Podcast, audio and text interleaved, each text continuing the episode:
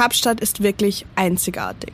Eine Großstadt, in der man die Natur so unmittelbar erleben kann, ist selten. Ich habe in Kapstadt einen ganzen Monat verbracht und nicht alle Highlights mitnehmen können. Aber um in Kapstadt eine gute Zeit zu haben, muss man einiges beachten. Deswegen verrate ich euch in dieser Episode von In 5 Minuten um die Welt meine Tipps und Tricks. Mein Name ist Sonja Koller, ich bin freie Redakteurin bei Travelbook und wünsche euch viel Spaß beim Zuhören. In 5 Minuten um die Welt. Der tägliche Reisepodcast von Travelbook. Heute geht's nach Kapstadt. Entweder oder. Schnelle Fragen in 30 Sekunden. Auto oder öffentliche Verkehrsmittel? Aus Sicherheitsgründen eigentlich immer nur mit dem Uber. Das gilt ja auch als sicherer als Taxi.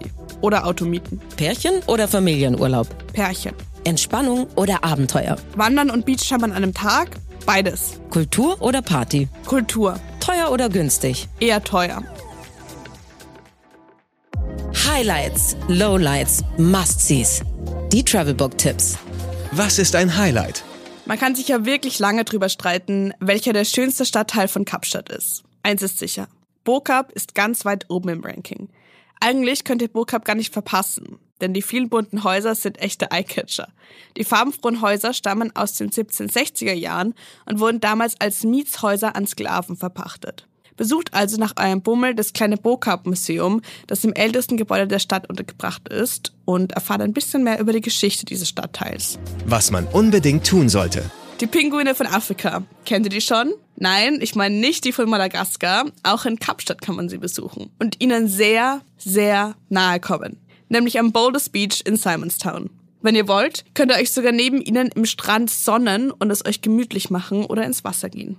Und auch die wohl spektakulärste Straße der Welt solltet ihr euch am Weg zurück ins Stadtzentrum nicht entgehen lassen. Am Chapman's Peak Drive gibt es immer wieder Stationen, an denen ihr Halt machen und den Ausblick genießen könnt. Aber Achtung, man muss Eintritt bezahlen, aber die etwa drei Euro lohnen sich auf jeden Fall. Mein persönlicher Geheimtipp.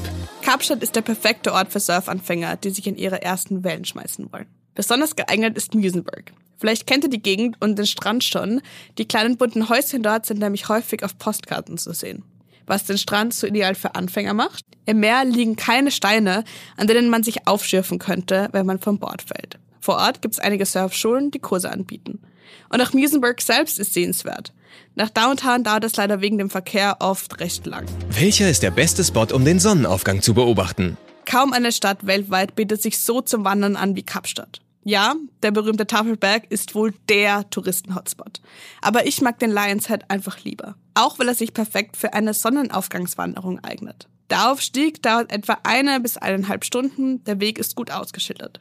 Es ist zwar etwas anstrengend, lohnt sich aber garantiert. Bitte, bitte tut mir den Gefallen und schaut euch das selbst an. Mich hat der Blick einfach umgehauen. Geld, Sicherheit, Anreise. Die wichtigsten Service-Tipps für euch. Welche Gegend sollte man meiden? Leider ist Kapstadt ein Ort, an dem man sich immer wieder in Gefahr begibt. Es ist wichtig, sein Umfeld im Auge zu behalten und möglichst wenig Wertvolles mit sich herumzutragen. Als ich dort war, haben Einheimische mir geraten, nicht mehr rauszugehen, wenn ich meinen Schatten sehe. Also quasi ab nachmittags. Fakt ist, überall in Kapstadt kann etwas passieren. Deswegen liste ich lieber die Gegenden auf, die als besonders sicher gelten. Das sind zum Beispiel Clifton und Champs Bay und auch die Victoria und Albert Waterfront. Allein solltet ihr aber auf keinen Fall in eine der Townships gehen. Auch Züge sollte man eigentlich nicht nutzen, da sie häufig an den Townships vorbeiführen. Was macht man am besten, wenn es regnet? Auf Reisen einfach ins Einkaufszentrum zu gehen, ist nicht besonders originell. Aber die Victoria und Albert Waterfront als ein solches zu bezeichnen, tut ihr Unrecht. Denn Geschäfte sind längst nicht alles, was es hier gibt. Besuchen kann man zum Beispiel den Fischmarkt oder den etwas hipperen V&A Food Market. Teil des Komplexes ist auch das Watershed. Eine Markthalle direkt am Wasser, wo nicht nur Leckereien angeboten werden. Dort gibt es auch immer wieder Kunstausstellungen und Workshops. Und wer etwas mehr von der interessanten Geschichte Südafrikas erfahren will, kann in einem der fünf Museen auf dem Gelände vorbeischauen. Ich hoffe, ich habe euch von Kapstadt begeistern und euch ein paar neue Tipps geben können. Das war's nämlich schon mit dieser Folge von In 5 Minuten um die Welt, dem täglichen Reisepodcast von Travelbook. Ich freue mich, wenn ihr morgen wieder dabei seid. 15 Sekunden Auszeit